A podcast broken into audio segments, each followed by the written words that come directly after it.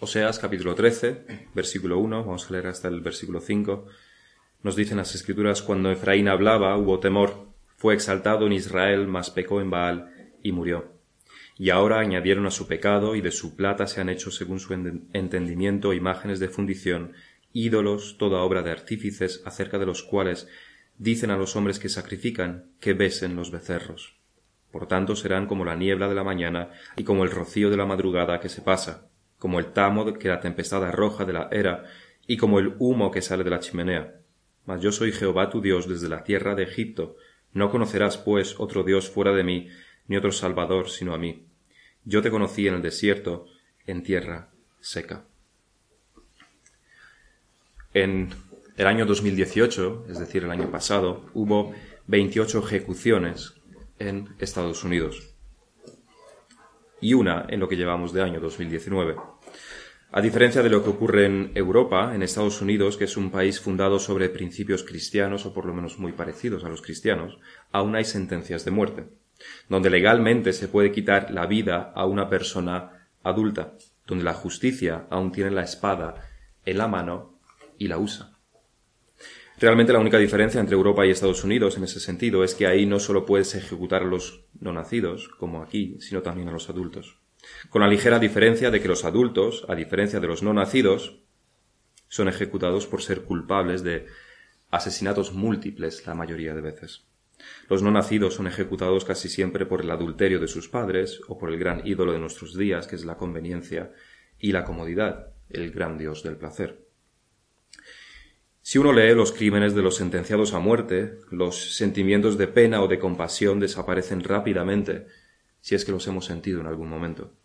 Asesinatos horribles, reincidentes, planeados, sin ninguna compasión, a gente indefensa y muchas veces acompañados de violaciones o torturas.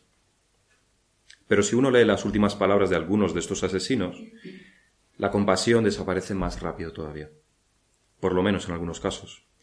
Porque algunos están desesperados, algunos están en estado de shock al enfrentarse a la muerte, algunos están arrepentidos. Pero no ocurre así con la mayoría. Ya habían visto la muerte antes, la que ellos provocaron a sus víctimas. No es algo nuevo para ellos, lo único que cambia ahora es el sujeto. En la mayoría de condenados no hay arrepentimiento. Saben que no valdría de nada, así que tampoco lo intentan fingir y dan rienda suelta a su pecado, al igual que hicieran cuando ejecutaron a sus víctimas. Uno de los sentenciados dijo, por ejemplo, antes de morir, esto es de hace algunos años, dijo, mis últimas palabras son, quiero que sean, Hokahei es un buen día para morir. En inglés, rima. Una sentenciada dijo, esto no es una derrota, es una victoria. Sabéis a dónde voy. Voy a casa para estar con Jesús. Guardad la fe, os quiero. Otro de los ejecutados pidió que transmitiesen su amor a sus familiares y amigos. Otro dijo, no me importa si vivo o muero, empezad ya y matadme. El corredor, esto es el corredor de la muerte. Ahí es donde está Israel en estos momentos, a punto de ser ejecutado. A diferencia de algunos ejecutados por la justicia humana, en el caso de Israel no hay duda, es culpable. Ese es uno de los motivos más convincentes de los que están en contra de, la sentencia de muerte. Y si la justicia se equivoca en su sentencia, estarían matando a una persona inocente.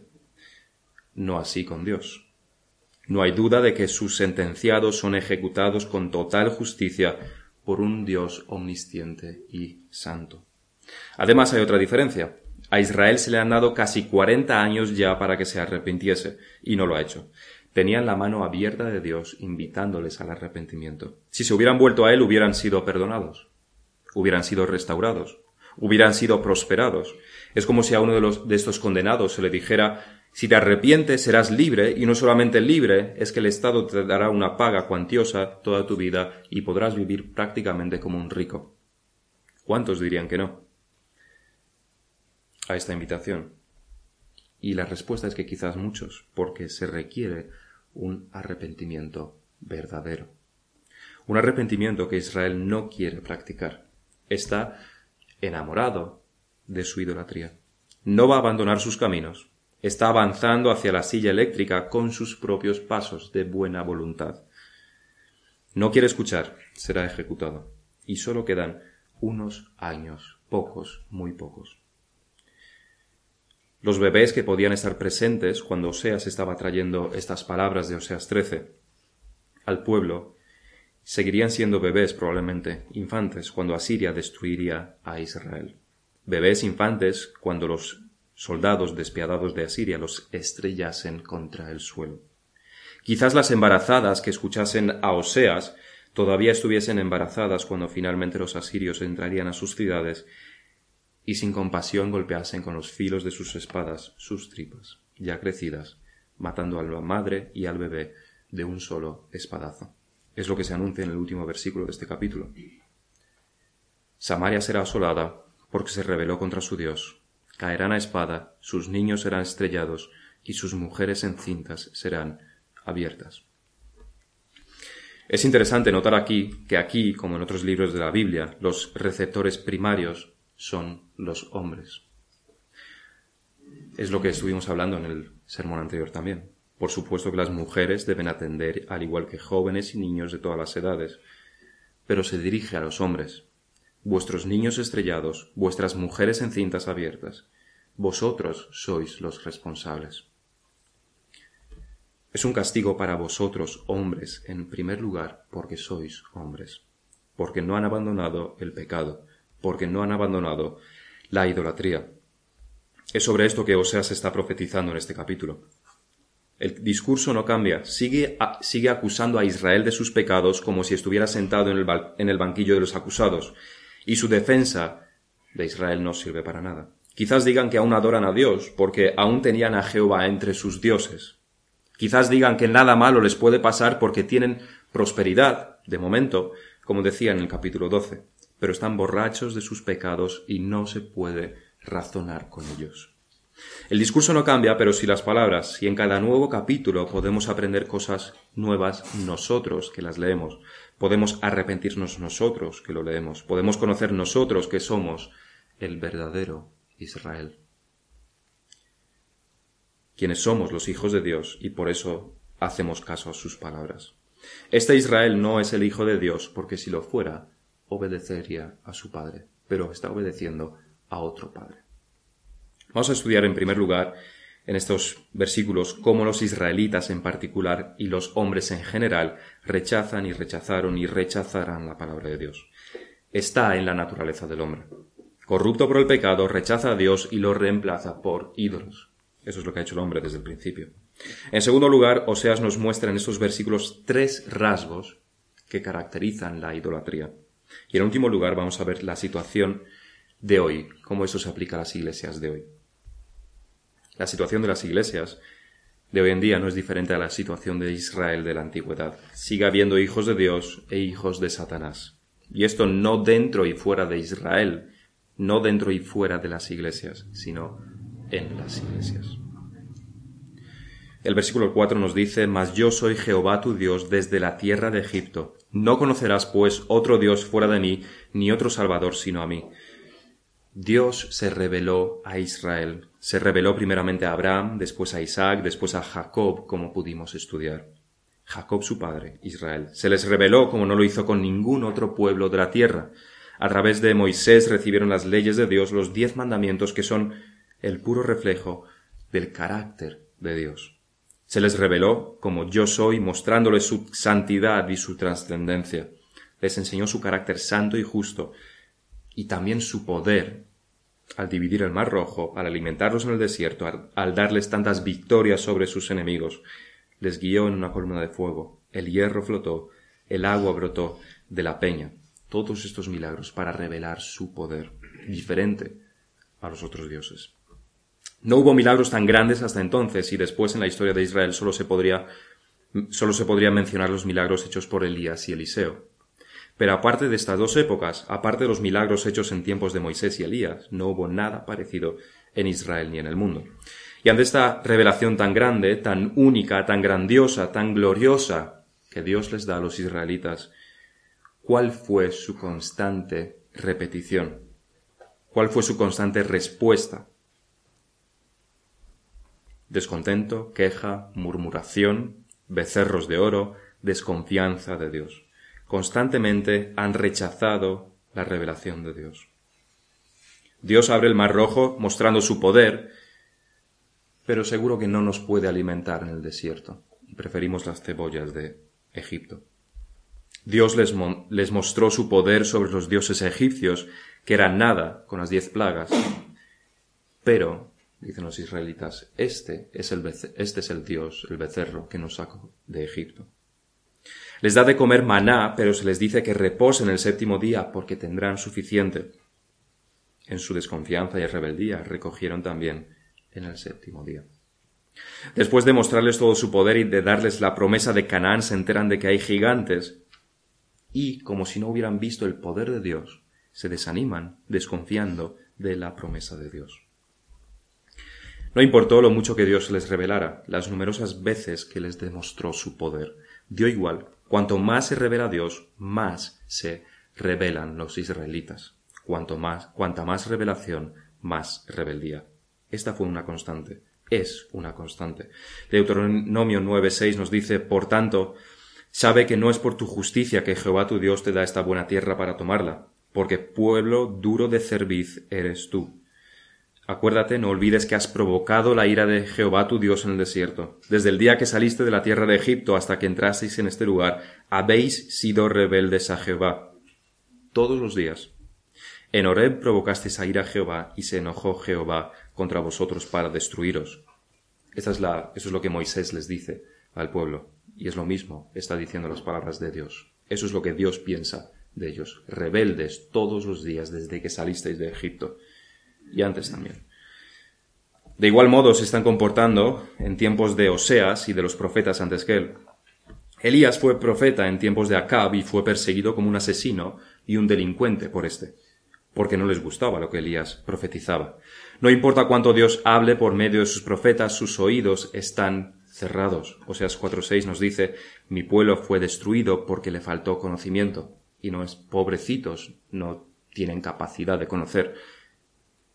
Sigue el versículo, por cuanto desechaste el conocimiento, yo te echaré del sacerdocio. Y porque olvidaste la ley de tu Dios, también yo me olvidaré de tus hijos.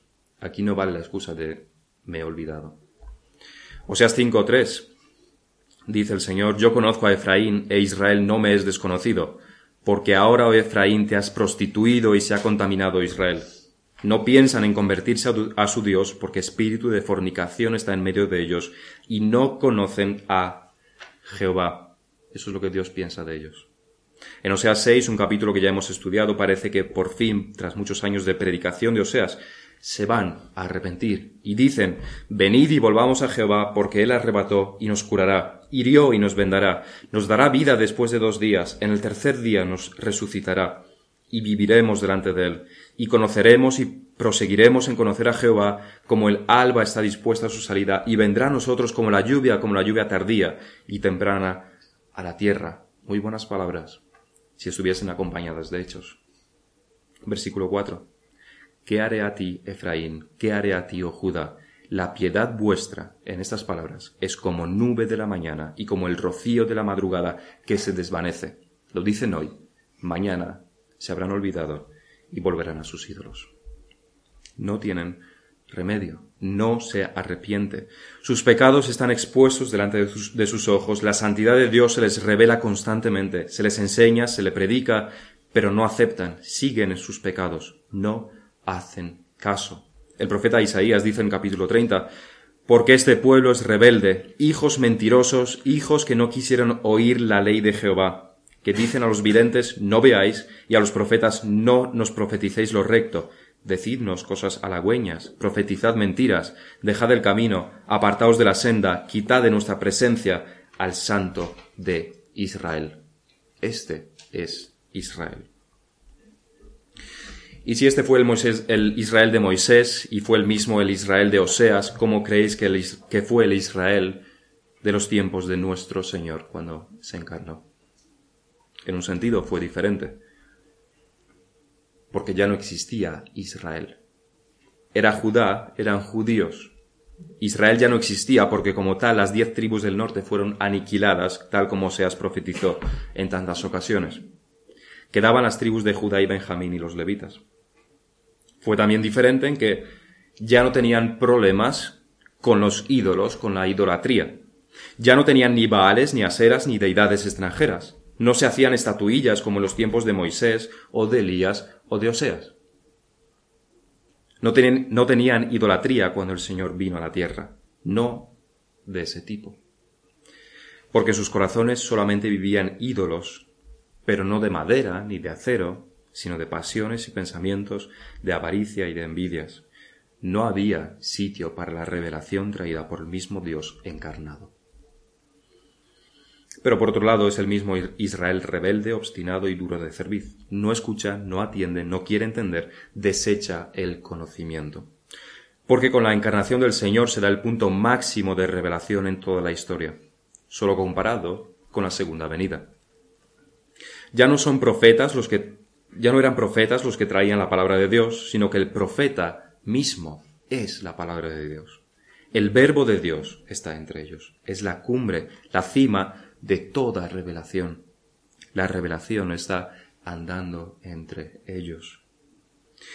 ¿Cuál fue la respuesta del supuesto pueblo de Dios a esta revelación tan gloriosa? Marcos 11, 18, y lo oyeron los escribas y los principales sacerdotes y buscaban cómo matarle, porque le tenían miedo por cuanto todo el pueblo estaba admirado de su doctrina. Así que reconocen su doctrina y buscan matarle, como a los profetas antes de Jesús. Marcos 14.1, dos días después de la, era la Pascua y la fiesta de los panes sin levadura, y buscaban los principales sacerdotes y los escribas cómo prenderle por engaño y matarle. Lucas 22.2, y los principales sacerdotes y los escribas buscaban cómo matarle, porque temían al pueblo. Juan 10.31, entonces los judíos volvieron a tomar piedras para apedrearle.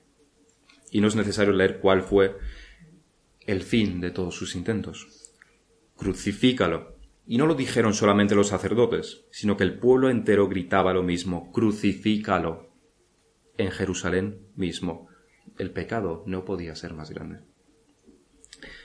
Ese es el intento del hombre de silenciar la revelación. Matan a los profetas y matan al Hijo, igual que en la parábola que el Señor contó. Todo para silenciar la revelación, todo para tapar la boca a Dios. No nos hables, lo dijeron muchas veces y de muchas maneras, pero nunca fue tan claro cuando mataron al verbo en sí, a la palabra en sí, al mismísimo Hijo de Dios. Este no es el pueblo de Dios, este es el pueblo de Satanás.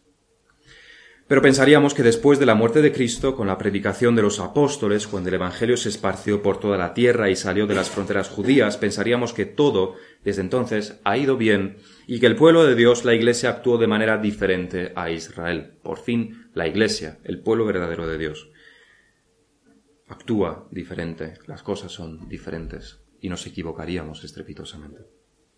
La degeneración de la Iglesia de Roma y su ocultación del Evangelio hizo que surgieran en el siglo XVI hombres que, avivados por el Espíritu Santo, denunciaron las prácticas, la doctrina de la Iglesia de Roma. Realmente los hubo antes también, pero pudieron ser silenciados con hogueras y no se extendió su mensaje. Pero en la Reforma hubo éxito. El Señor dio numerosas victorias a la verdad, a su revelación. La sacó a luz por medio de Lutero, Zwinglio, Calvino, Bucero y otros muchos que expusieron la palabra como no se hizo durante siglos hasta entonces, quienes arriesgaron sus vidas constantemente debido a esto, y al mostrarle a la iglesia de Roma, a la supuesta iglesia verdadera, la verdad, cuál fue la respuesta de esta supuesta iglesia, del supuesto pueblo de Dios. Y no hay que ser muy inteligentes para contestar a esto, igual que el supuesto pueblo de Dios se comportó siempre persiguiendo a los profetas, matando a muchos de ellos. El Evangelio, predicado fielmente, como hicieron los profetas, como hizo el Señor, como hicieron los apóstoles, como todo supuesto pueblo de Dios, lo que intentaron hacer fue silenciar a través de la persecución y la muerte. Y después de esto llegamos a nuestros días. Diríamos que los protestantes por fin somos el pueblo de Dios, los evangélicos. Está claro que los católicos no lo son igual que los judíos, Por fin la iglesia evangélica es la pura, es la de verdad. Por fin todo edificio donde pone iglesia cristiana son iglesias reales y todos podemos ser hermanos en paz y unirnos en todo. Por fin la cristiandad unida. Si pensamos así, seríamos los peores científicos del mundo. Si día tras día y año tras año observamos el mismo fenómeno, la misma reacción a la misma acción, ¿cómo podríamos pensar que de repente hoy no es así? Si te golpeas un dedo con un martillo y te duele, y te golpeas el segundo y también te duele, y el tercero y el cuarto y pasa lo mismo, ¿qué te hace pensar que golpeándote el quinto no te va a doler? Ocurrió en Israel en tiempos de los profetas, ocurrió con los judíos en tiempos del Señor y de los apóstoles, ocurrió en el siglo XVI con la Reforma. La única conclusión lógica es que hoy, en día, lo que, la que se llama Iglesia, y es mayoría, la Iglesia evangélica, también está perdida que la mayoría de lo que se considera cristiandad hoy en día no es cristiana, no es creyente y es contraria a la verdad, como ocurrió siempre. Como siempre ocurrió con las mayorías, se rechaza la revelación de Dios. La verdad es predicada, la palabra es expuesta, hay cientos y miles y cientos de miles de recursos. Tenemos más información que nunca, pero cuanta más revelación, cuanta más exposición de la palabra, más animadversión más rechazo hay. Quizás lo diferente de nuestros días es que todo está vuelto hoy en sonrisas simpáticas. A los judíos no les importó recoger piedras para lapidar al Señor, porque es lo que se hacía en esos tiempos. A los católicos no les costó encender fuegos para quemar a los protestantes, porque las muertes y las guerras eran normales en aquellos días. Y los supuestos cristianos de nuestros días rechazan la palabra con una sonrisa simpática y todo envuelto en buenismo, llamado falsamente amor pero solamente porque es un calco de la sociedad. No es amor, es una cultura buenista. Pero el rechazo es exactamente el mismo. Se rechaza la palabra, se rechazan sus implicaciones, se rechaza el Evangelio y se predica algo incompleto y al gusto del oyente. Se rechazan los principios de la adoración, se ha corrompido la función de la Iglesia para que esté al gusto de los no convertidos. Todo esto lo veremos en más detalle en el punto 3. Antes de ello, vamos a ver qué es lo que nos muestra este pasaje sobre la idolatría. Tres rasgos de la idolatría. En el versículo 2 que podemos, es en el versículo 2 que podemos encontrar tres rasgos de la idolatría. Nos dice este versículo, y ahora añadieron a su pecado, y de su plata se han hecho según su entendimiento imágenes de fundición, ídolos, toda obra de artífices acerca de los cuales dicen los hombres, que sacrifican, que besen los becerros. Tenemos tres rasgos aquí de la idolatría que vamos a estudiar. La primera, que la idolatría, la idolatría tiene un precio, no es gratuito. Segundo, que la idolatría, en la idolatría se fuerza la devoción. Y tercero, que la idolatría es según la imaginación del hombre. Primeramente, contrario a lo que podríamos pensar, la idolatría conlleva un coste conlleva un sacrificio. Pensaríamos que los hombres quieren huir de la revelación de Dios y esconderse en la idolatría porque sale más barato, menos esfuerzo, o que directamente es gratuito, más fácil, sin esfuerzo, todo gratis, sin hacer absolutamente nada, mientras que servir a Dios tiene un coste. Pero no es esto lo que ocurre en la idolatría. De su plata se han hecho imágenes de fundición. No es que se hicieran ídolos de piedras encontradas en el campo, sino que utilizan plata de gran valor y la cual no todo a la cual no todo el mundo tiene acceso.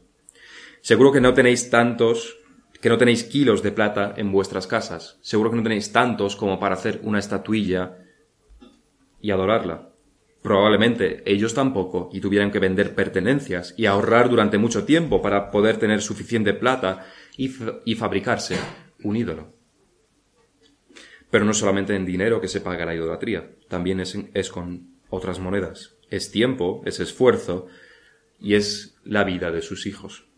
Porque recordemos los sacrificios que se hacían a Baal. Sacrificaban a sus propios niños. Y no eran máquinas sin sentimientos estos israelitas que lo hacían, sino que en un sentido en aquellas culturas se daba más valor todavía a los hijos que hoy, porque era el futuro de la familia y era el futuro de la nación. Aparte de los sentimientos naturales, por supuesto, eran sus hijos, los amaban, por supuesto que los amaban. Pero los sacrificaban, los asesinaban en medio de muchos sufrimientos. ¿Por qué sacrificios tan grandes a estos ídolos? ¿Cómo las cosas pueden hacer estas cosas por simples estatuillas? La respuesta es que por medio de estos sacrificios se estimulan las emociones del adorador. Estos grandes y costosos sacrificios encienden las emociones del idólatra y tienen el efecto psicológico de que si algo te cuesta, ese algo lo vas a querer y lo vas a defender. Si te has comprado un coche de la marca X y te ha costado mucho dinero, cuanto más te cuesta, más lo vas a defender frente a otras marcas. Esto pasa con los móviles también, con las marcas de ropa. Así es como funciona la mente humana. Nos apegamos a aquello que nos cuesta.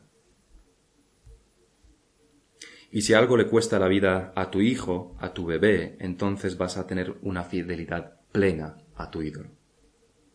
A los fariseos les costaba mucho todo lo que hacían.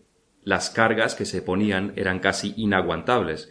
Diezmaban del comino y de toda planta por pequeña que fuera. Las limitaciones del día de reposo eran exageradas. En el texto que leíamos en Mateo 15 están criticando al Señor por no hacer una cosa que ellos sí hacían, porque tus discípulos quebrantan la tradición de los ancianos porque no se lavan las manos cuando comen pan. Ellos están pidiendo más de lo que el Señor les pedía a sus discípulos. Este es el modo de actuar en estos cultos falsos de adoración falsa. Se insta a que se hagan estos grandes sacrificios y estos costosos sacrificios. Quizás el adorador al principio no esté muy convencido, pero poco a poco los sacerdotes de la mentira engañan y embaucan a aquellos que ya han abandonado la verdad y sacrificio a sacrificio, cada vez más grande, ganan sus corazones para siempre. El segundo rasgo de la idolatría es que se fuerzan las emociones. La devoción va de la mano del primero, psicología humana.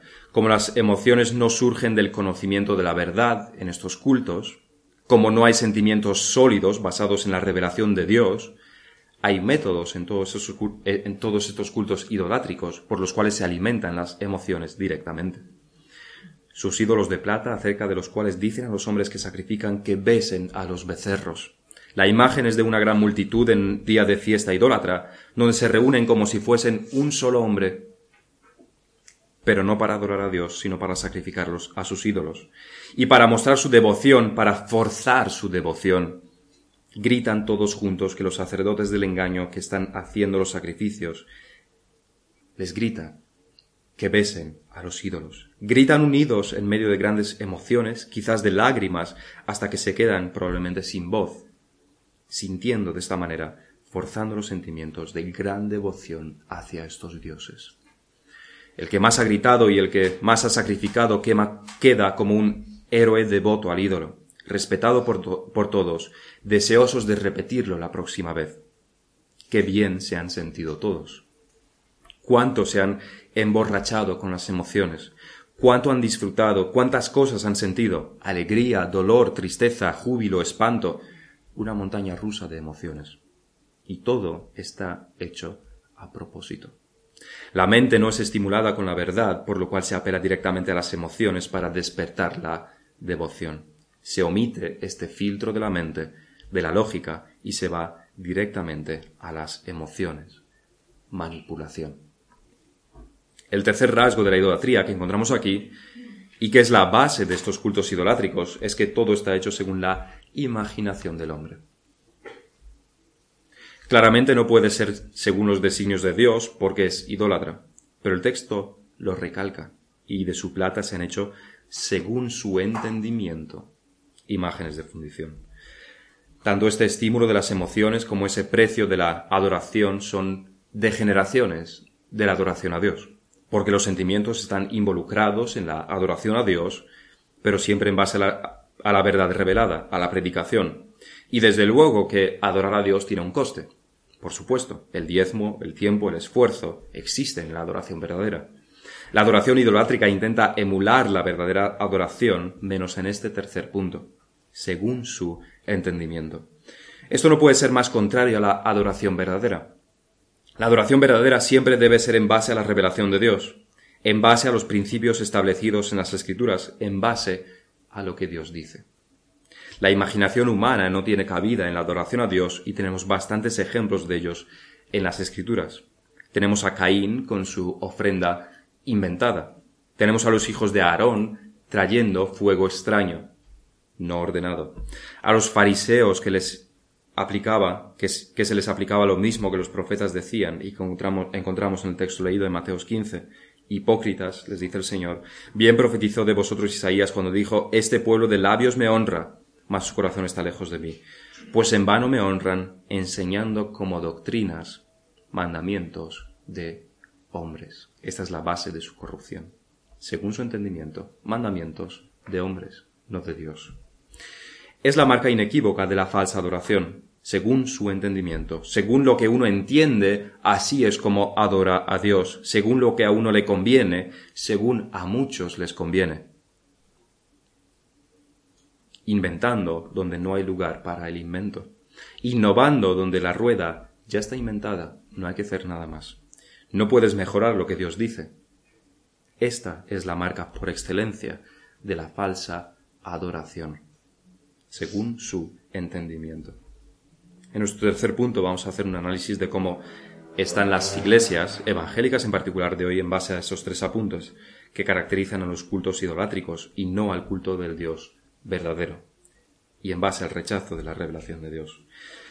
Decíamos al principio que seríamos muy malos científicos si nos imaginamos que por fin tenemos unos tiempos donde todo aquello que se llama pueblo de Dios es verdaderamente pueblo de Dios porque no ocurrió con Israel, no ocurrió con los judíos, no ocurrió con la reforma, con la Iglesia de Roma, y tampoco ocurre ahora. No todo lo que se llama Iglesia es Iglesia. Y el modus operandi es el mismo. Hay un rechazo a la revelación de Dios, a la palabra de Dios. Y esto ocurre de dos maneras, este rechazo en nuestros días. El primero es un rechazo a la suficiencia de las escrituras.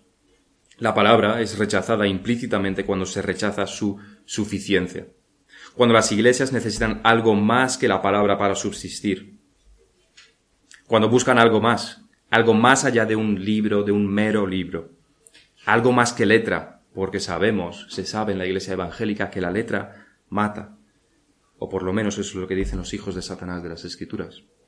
Escritas por el Espíritu de vida, son acusadas de matar.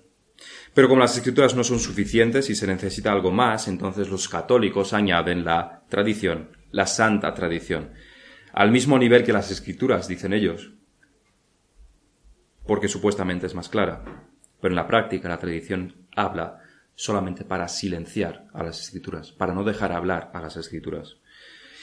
Y ojalá fuese toda la tradición, pero es que incluso a los padres de la Iglesia se les silencia allí donde no concuerda con lo que ellos quieren decir. Pero añaden, la escritura no es suficiente. Están rechazando la revelación de Dios. Pero lo mismo ocurre en iglesias evangélicas. No se añade tradición, o por lo menos no se menciona, pero siempre hay implícita una tradición. Lo que se añade a esta insuficiente palabra son nuevas revelaciones. La Biblia está muy bien, pero en la práctica, para la práctica necesitamos algo más. Algo más tangible, algo más personal, algo más cercano. Que es lo que dicen los hombres que no saben leer las escrituras. Y de esta manera se rechaza la revelación de Dios, igual que los israelitas, igual que los judíos, igual que los católicos. Ninguno hubiera dicho a plena voz que odian las escrituras, que odian la ley de Dios. Todos dicen que las aman. Todos dicen que las siguen. Pero ¿qué dice la práctica? ¿Es la escritura la única regla para la vida o no? Hay algo más que le quieres añadir. El Catecismo Menor de Westminster dice en su segunda pregunta, ¿Qué regla ha dado Dios para enseñarnos cómo hemos de glorificarle y gozar de él? Que es la respuesta a la primera pregunta. La respuesta es la palabra de Dios que se contiene en las escrituras del Antiguo y del Nuevo Testamento es la única regla que ha dado Dios para enseñarnos cómo hemos de glorificarle y gozar de él. La única, porque es suficiente y es clara. Esto es desestimado e incumplido por la Iglesia Católica y por muchas evangélicas. En segundo lugar, las escrituras se rechazan también cuando no son estudiadas como se debería. Cuando en vez de exponer su mensaje, en vez de explicar lo que la palabra dice, cuando en vez de traer a la mente de los oyentes su mensaje, sus implicaciones, sus grandes verdades, la gloria de Dios lo que se hace es contar historietas bonitas, utilizar un lenguaje para niños y unas exposiciones que han llevado menos de cinco minutos de estudio y que normalmente acaban repitiendo aquellos, los versículos. Esa es la exposición de muchas iglesias. Se leen los versículos y se vuelven a leer cambiando una palabra, se vuelven a leer de nuevo cambiando otra palabra. Y esa es toda la exposición. El resultado es que el predicador tiene la Biblia abierta, pero como mucho lee unos versículos y no los expone, sino que los repite con diferentes palabras. Normalmente, además, sin lógica y sin orden. Los católicos lo hacen, y por desgracia los evangélicos también. Y es no solamente penoso, sino también profano. Se juega con la sagrada palabra de Dios. No se toma en serio. No es estudiada como se debería. Eso es un rechazo de la revelación de Dios. Pero este rechazo de las escrituras lo podemos ver también en que se siguen los mismos tres rasgos que hemos mencionado sobre la idolatría. En las iglesias evangélicas, los mismos tres rasgos. Primeramente, se apela a las emociones. A través de métodos psicológicos prestados de la cultura de nuestros días, se intenta llegar y se llega a las emociones sin pasar por la mente. Música triste, estimulante, que hacen pasar a los falsos adoradores por diversos estados emocionales hasta llevarlos al desequilibrio, nublando la mente, incapacitándole, incapacitándola realmente para pensar como debería. La verdad en los cultos de adoración de las iglesias no es el centro. Las, las emociones son el centro. Instrumentos de todo tipo, canciones melancólicas y sensuales, los sentimientos evocados son los mismos que los de un concierto impío. Además se añade a lo que Dios demanda en las Escrituras, porque no, no, no, requiere que haya coro, ni orquesta, ni banda en la iglesia. Dios no requiere estas cosas. No requiere de ninguno de sus hijos que toquen instrumentos o canten solos delante de la congregación. Son solamente inventos humanos de la última mitad del siglo. Pero si no lo haces, en estas iglesias casi que no eres cristiano. Eres un cristiano de segunda, de segunda clase. Ni siquiera pide el Señor que todos prediquemos. Más bien todo lo contrario. Pero si en las iglesias evangélicas ni predicas, ni cantas, ni tocas instrumentos, es que no eres convertido, es que eres un cristiano de segundo grado. Nos decía el Señor, pues en vano me honran, enseñando como doctrinas mandamientos de hombres. Los fariseos se ofendieron cuando el Señor les llamó hipócritas, inventadores de una adoración que Dios no pide. Por supuesto, es lo que debería pasar. Y añadió el Señor, en vez de pedir perdón, añadió, Toda planta que no plantó mi Padre Celestial será desarraigada. Serán echados al infierno por hacer estas cosas. En segundo lugar, se, se fuerza esta devoción. Por medio de estos requerimientos adicionales, por medio de llamados melancólicos y que apelan a las emociones, se fuerza la devoción supuestamente a Dios. Pero no es a Dios, es a otra cosa. La devoción a Dios aumenta cuando su verdad es implantada en tu corazón no cuando tú decides hacer no sé qué sacrificio y entonces te surge ese no sé qué sentimiento. Debe estar basado en la verdad. Y en tercer lugar, como decíamos, la característica de la idolatría es la invención humana. Mira el culto de ahora en las iglesias evangélicas y vuelve cien años atrás, doscientos años, trescientos o dos mil. No tiene nada que ver. La centralidad de la palabra ha desaparecido para ser sustituida por coros y bandas y por historietas emocionales. La adoración ha cambiado por completo. Y no porque la palabra haya cambiado. La palabra es la misma. Es que el foco se ha movido de Dios a los hombres. Igual que en un culto pagano, el centro es el hombre y todo está dispuesto para que, para que le guste al hombre, a la mujer y quizás sobre todo al joven de nuestros días, que se aburre si solamente se está exponiendo la palabra. Pero también el gobierno de la Iglesia ha cambiado. No se sigue el patrón de las Escrituras y hay nuevos ministerios y nuevos ministros. Ya no solo hay pastores o ancianos y diáconos, hay líder de alabanza, hay pastor senior, hay pastor junior, hay pastor interino, hay comités y demás parafernalia sacada de muchos lugares diferentes, pero que ninguno se corresponde con la Biblia. Inventado. Pero también se ha innovado en la responsabilidad de las iglesias. La función de la iglesia ya no es la predicación de la palabra, anunciar el Evangelio y cuidar al pueblo de Dios, tanto espiritualmente como materialmente, como podemos ver en las escrituras.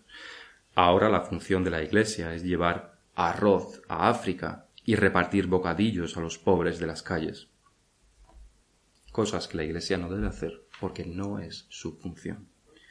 O da cursos de inglés y de cómo hacer tu currículum los domingos por la tarde. La función de la Iglesia es la que los hombres de hoy en día, es la que los hombres han decidido, no la que Dios ha designado. Igual, invención, igual que inventan los idólatras. La pregunta es, para concluir, no debemos pensar que nuestros tiempos son diferentes. El que se llama pueblo de Dios en su mayoría nunca lo es. Ni ahora, ni en el pasado, ni en el futuro. ¿Y cómo podemos asegurarnos nosotros? Esta es la pregunta que surge. ¿Cómo podemos asegurarnos nosotros de que sí somos el verdadero pueblo de Dios? ¿Cómo lo reconocemos? La respuesta es las escrituras. No hay otro modo. Es la única regla y es suficiente. La pregunta es, ¿es esto así para ti personalmente? En la mayoría de las iglesias no lo es, pero ¿y para ti personalmente? Te, te, esfuerzas en adorar a Dios según lo que Él demanda, estudiando las escrituras para saber lo que Él demanda. En su día, como Él establece, con el corazón que Él requiere. Y otra pregunta más, también personal. ¿Cuánto te quitan tus ídolos? ¿Cuánto tiempo te quitan tus ídolos? ¿Cuánto dinero te quitan tus ídolos? ¿Qué requieren de ti sus sacerdotes, los de estos ídolos falsos? ¿Cuánto tiempo, cuánto dinero se te requiere? ¿Cuánto esfuerzo? Te esfuerzas tanto para Dios, sacrificas tanto para Dios como lo haces para tus ídolos. Vamos a terminar en oración.